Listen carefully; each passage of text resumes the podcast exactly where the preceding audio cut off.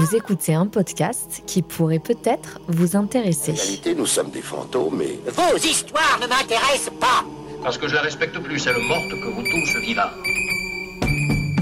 Fleur de cactus est un podcast qui parle de la mort, mais aussi de la vie.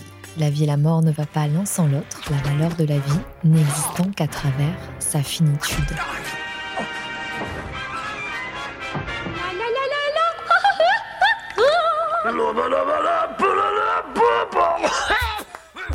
Comment l'acceptation de la mort pourrait nous permettre de mieux appréhender notre vie et plus précisément de transformer la façon dont on vit, dont on aime et dont on décide. Je suis Susanna Darcambel, créatrice de ce podcast, et je vous souhaite une très belle écoute. Jusqu'ici, tous les épisodes ont abordé la notion de mort d'un point de vue sociologique, anthropologique, philosophique. Nous avons commencé en fait à nous familiariser avec cette étape de la vie, entourée de mystères, de beaucoup de peurs, qu'est la mort. Et je crois que c'était le moment idéal pour le faire. Si cette crise sanitaire nous a bien rappelé quelque chose, nous, occidentaux, vivant dans une société ultra moderne et hyper médicalisée, c'est que nous sommes vulnérables et que nous ne sommes pas immortels.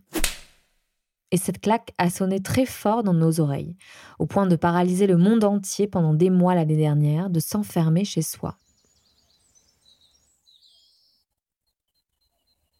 Cette pause, vécue à huis clos, a été désarmante pour plus d'un. Certains et certaines ont rompu avec leur conjoint ou conjointe en se rendant à l'évidence. D'autres ont fait des dépressions, d'autres ont changé de vie. Moi, ironie du sort, j'ai créé un podcast sur la mort en pleine pandémie. Pas vraiment glamour quand on veut se faire connaître en tant que créatrice de podcast, nouvelle sur le marché. C'est de cette pause dont j'ai envie de vous parler dans cet épisode et dans ceux qui vont suivre, de cette rupture de rythme que l'on prend suite à une maladie, à une séparation, et ultime rupture, à un décès. Et cette pause, c'est le deuil. Difficile à standardiser, tellement il est propre à chacun et chacune, selon les pertes, perdre sa mère ou son enfant ou son ami dans un accident de voiture sont des situations toutes très différentes. Et dans mon cas, le vivre au Mexique, dans un pays où la mort est familière, cela a sûrement beaucoup joué dans ma façon d'accueillir cet événement dans ma vie. Un día volviste a mi vida, el destino te mandó. Cela faisait quelques semaines que je passais mon temps avec Ulises et son chéri, Fernando, à aller au cinéma, à manger des tacos sur les places du marché, à écouter de la musique, à danser, à papoter, bref, à passer du bon temps.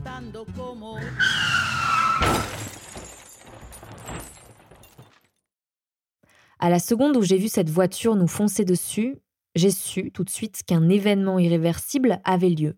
Faisons un petit parallèle avec le cinéma.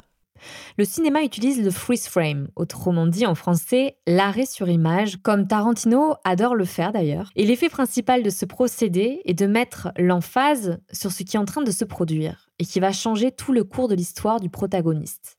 Comme pour faire croire au public qu'à ce point crucial de l'histoire, tout peut changer. Et dans le même temps, paradoxalement, le réalisateur invite le public à se rendre compte que l'histoire ne suit qu'un script. Tout est écrit à l'avance.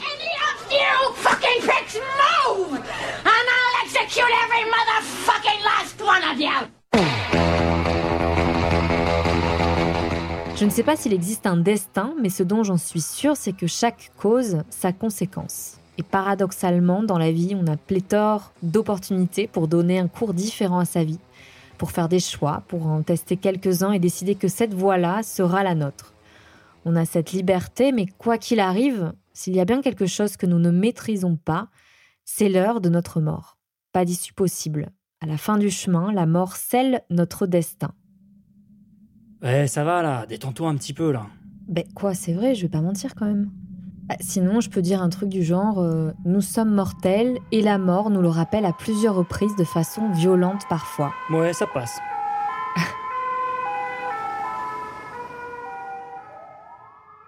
Les personnes à l'arrière de la voiture étaient inconscientes. Mon cousin, à côté de moi, avait le visage couvert de sang.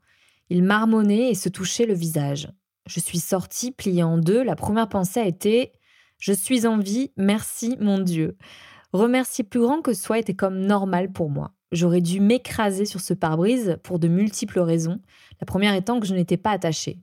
Le rêve de la veille, prémonitoire aux coïncidences, dont j'ai fait allusion précédemment dans un autre épisode, m'avait comme préparé, entraîné à m'accrocher de toutes mes forces pour ne pas être catapulté en avant. Au fur et à mesure, une impression bizarre m'envahissait, une impression de dissonance. Le simple fait d'être en vie alors que mon ami agonisait sous nos yeux impuissants, pendant que les secours arrivaient, sonnait un peu faux. Il y a une seconde encore, on était tous ensemble dans la même voiture, avec les mêmes personnes, en respirant le même air. Demain, une autre vie sans lui se dessinait. Hier n'existe déjà plus. Et là, maintenant, ce degré de douleur, d'incompréhension vertigineuse, ces émotions inconnues font très mal. Le lendemain, j'étais chez mon père, des côtes cassées, des hématomes dont je ne soupçonnais même pas qu'ils puissent être aussi noirs, couvraient tout mon corps. Je pleurais beaucoup et pourtant pas une seule fois retourner en France ne m'avait traversé l'esprit. Sûrement parce que la douleur physique et émotionnelle était paralysante et que la seule chose que j'avais envie de faire était de ne rien faire. Je prenais le temps de regarder, de dire non, de dire oui, d'écrire. Je ne suis pas allée aux funérailles de Fernando, mais j'ai dit oui à un gâteau au chocolat que mon père m'offrait tous les jours.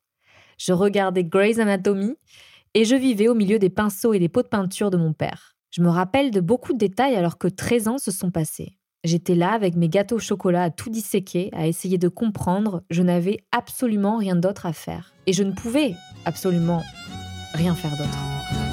Un día volviste mi vida, el destino te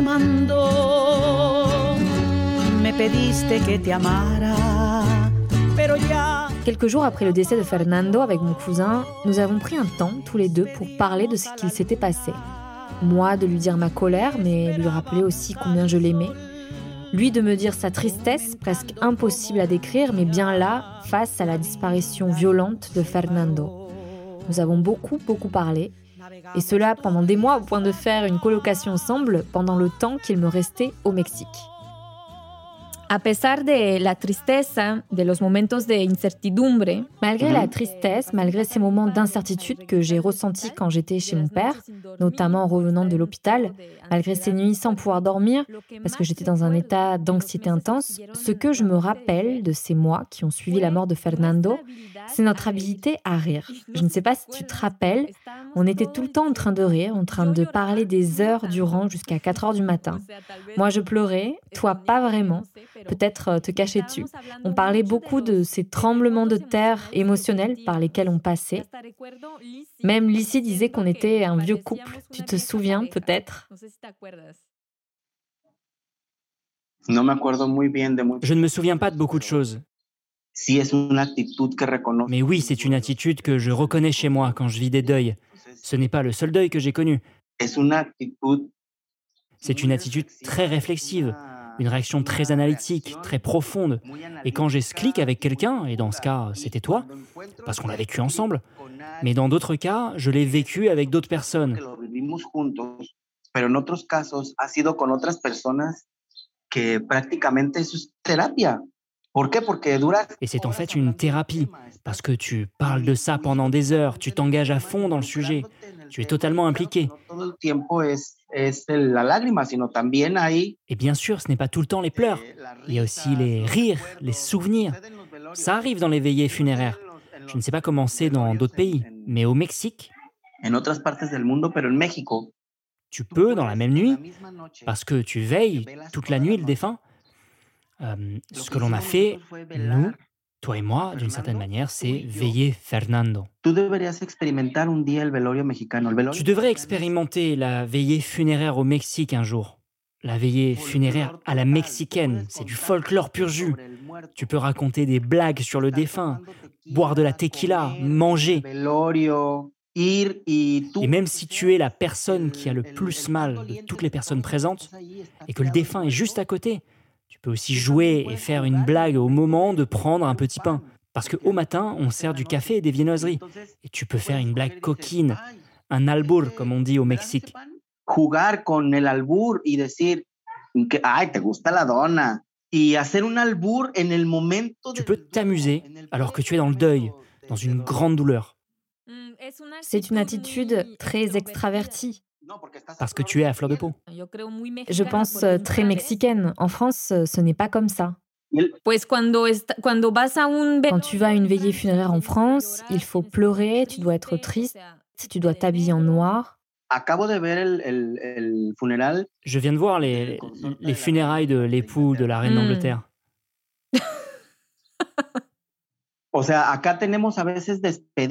Ici, on a parfois des au revoir, les au revoir de Fernando. Au moment où les personnes qui portaient le cercueil de Fernando se sont mises à marcher, quelqu'un s'est mis à chanter Cruz del Olvido. La barca en que me iré lleva una cruz de olvido, lleva una cruz de amor, y en esa cruz sin ti me, me moriré de hastío. Hasta piel D'en parler, ça me donne la chair de poule. Corremos el camino de aquí. On a parcouru le chemin d'ici jusqu'à sa dernière demeure avec de la musique, en nous rappelant de la fois où on a eu une cuite ensemble peut-être. Es, es una especie de fiesta Mm. dolorosa. C'est comme une fête douloureuse. Et ce qu'on a eu ensemble, toi et moi, on a eu notre propre fête douloureuse, Que la estamos teniendo. Qu'on est en train de vivre même là. C'est un deuil à distance, analytique aussi. ¿Cuáles son las enseñanzas que sacaste? Quels sont les enseignements de ces états d'âme par lesquels tu es passé Las enseñanzas creo que son de debemos Je crois que c'est il faut continuer. El, el- el más importante de todos los mensajes ocultos. Le plus important de tous les messages occultes de ces rires et larmes, dans notre façon de partager ma douleur, de partager ta douleur, et expliquer, essayer de donner une réponse à tout ce qui nous arrive,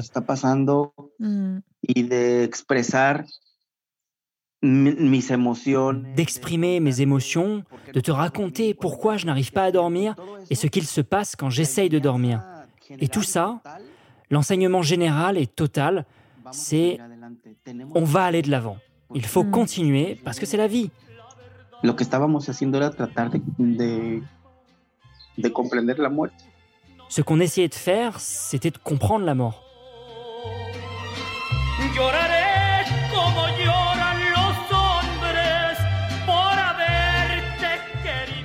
Los meses pasaron, los años, y has hecho muchas cosas. Les mois se sont écoulés, les années, tu as fait beaucoup de choses, tu as créé beaucoup de choses. Est-ce qu'il y a un lien avec cette perte, ce deuil, cette nouvelle vie sans Fernando en fait? Sí, Oui, je vais essayer de le dire d'une manière très...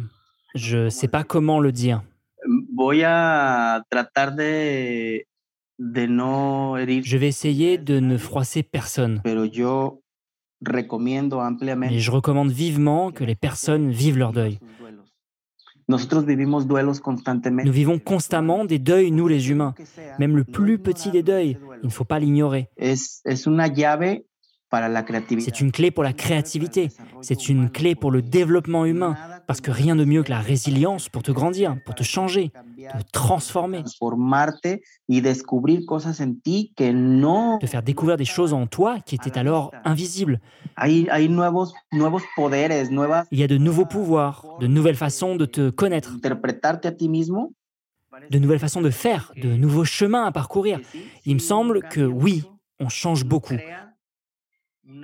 On se crée une nouvelle figure, une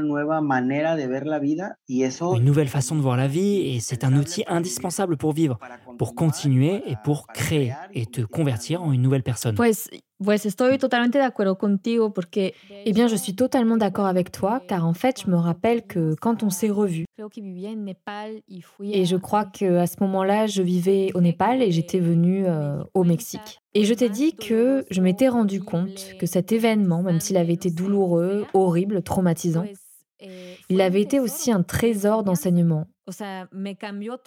Il a changé ma vie. J'ai compris qu'il était important de vivre ma vie de façon très qualitative. En peu de temps, j'ai trouvé l'école où je voulais étudier et continuer mes études. Je n'avais aucune idée de ce que je voulais faire quelques mois auparavant, avant l'accident, et cela a été le cadeau que j'ai reçu de cette mort. Aller à l'essentiel est plus facile après un événement pareil. Tu sais comment tu ne veux plus perdre ton temps, tu ne veux plus perdre ton temps avec des personnes qui n'en valent pas la peine. Euh, je suis devenue plus sélective et plus sincère avec moi-même. El punto medular de lo que estás hablando es que Le point important de ce dont tu parles, c'est que ce type de deuil lié à la mort, c'est ça. L'apprentissage le plus important qu'il y a dans un deuil, quand tu te confrontes à lui, parce que tu as vu la mort, parce que tu as essayé de comprendre la mort, parce que tu as été témoin de la mort, tu apprécies plus ta vie et tu es plus sensible pour voir les choses que tu veux. Tu valorises ton temps. Tu valorises une seconde. Ça, c'est une seconde. ¿Cuánto no daría Fernando Combien Fernando n'aurait pas donné dans ses derniers instants d'agonie pour être ici avec sa mère, qui va me préparer son plat préféré? Et ça, je lui donne beaucoup d'importance. Je vois l'effort que sa maman fait pour me faire plaisir avec ses plats, qui le fait en pensant que son fils aurait aussi profité de cette façon-là, et à travers moi, et de le vivre d'une manière fabuleuse, de me donner, de me donner à fond dans l'expérience, j'honore la mémoire de Fernando, où je partage du temps avec sa maman. Et c'est un apprentissage fabuleux. Savoir apprendre à apprécier la vie. Pas n'importe qui se rend compte de ça. On s'est habitué à vivre comme un automate. Et on n'apprécie pas beaucoup de choses de la vie jusqu'à ce qu'on se confronte à la mort.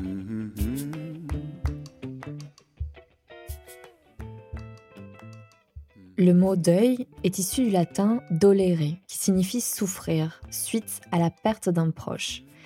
Cette souffrance couvre diverses émotions, la frustration, l'injustice, la colère, le déni, la tristesse infinie, bref des émotions souvent à l'opposé de cette injonction permanente du bonheur que l'on subit au travail, dans la famille, sur les réseaux sociaux, à, à plein, à plein de niveaux en fait parce que la vulnérabilité est souvent assimilée à de la faiblesse dans un environnement où l'on doit être utile à la société. Une société toujours innovante, toujours euh, rapide, moderne, toujours assujettie à un temps qui se doit d'être capitalisé. Or, le deuil, c'est tout le contraire. c'est un chemin interne, un moment de repli sur soi. C'est lent, relativement long, fragmenté. Le deuil nous octroie donc une pause à la fois sociale et émotionnelle. Et donc il nous invite à l'introspection, à regarder en nous. On a mal, rien d'autre n'existe que cette douleur teintée de mille émotions. Cette douleur fait écho à d'autres traumatismes parfois, d'autres choses que l'on n'osait pas se dire, car au final, que l'on souffre pour quelque chose ou une autre, la douleur a la même couleur. Tout notre être est à fleur de peau, et ça pique. Je m'excuse d'avance auprès des personnes qui seraient choquées d'entendre la suite de cet épisode, car selon moi, le deuil, suite à un décès, est un apprentissage unique pour observer qui nous sommes et qui nous voulons incarner pour le reste de notre vie. Si l'on se donne la peine de vivre ce deuil et non pas de faire son deuil, comme si faire son deuil, se débarrasser de cette douleur insupportable le plus vite possible, pouvait ramener une sérénité nécessaire à notre survie sociale. Car une personne endeuillée, pour les autres, c'est difficile à comprendre et même à supporter. Alors, pour la personne endeuillée, papy est mort parce qu'il était vieux, et donc euh, c'est la vie. On se remet vite au boulot et hop, la vie continue. Pourquoi le deuil est-il si puissant le vivant et en l'accueillant? La mort est opposée à la naissance dans la roue du cycle de l'existence. On naît, on vit et on meurt. C'est sûrement la raison pour laquelle le deuil en cas de décès en nous renvoyant à notre propre mortalité, renvoie ce qu'il y a de plus primitif en nous. Pourquoi est-ce que je vis? Pourquoi suis-je né? Et là, on y est, la quête de sens.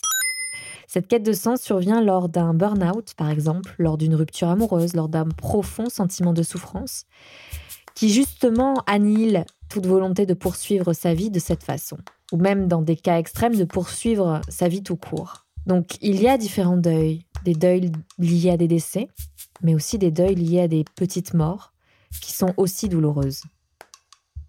Pourquoi est-ce que je vis? Cette question qui apparaît en filigrane lors du deuil nous oblige à considérer notre façon d'exister, de socialiser avec les autres et d'observer notre manière qu'a notre esprit à faire des compromis.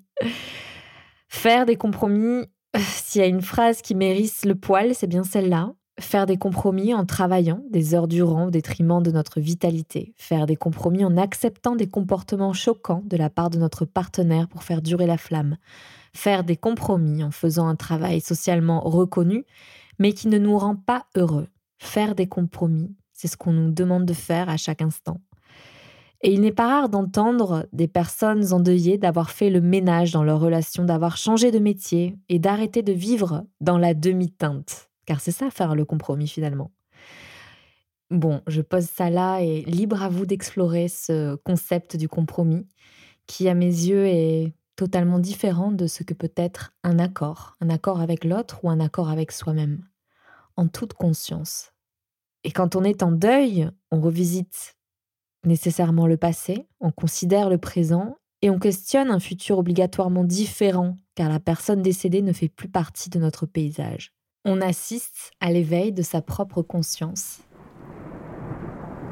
Une nouvelle vie apparaît du fait de ce changement, mais aussi parce que l'heure est à l'essentiel.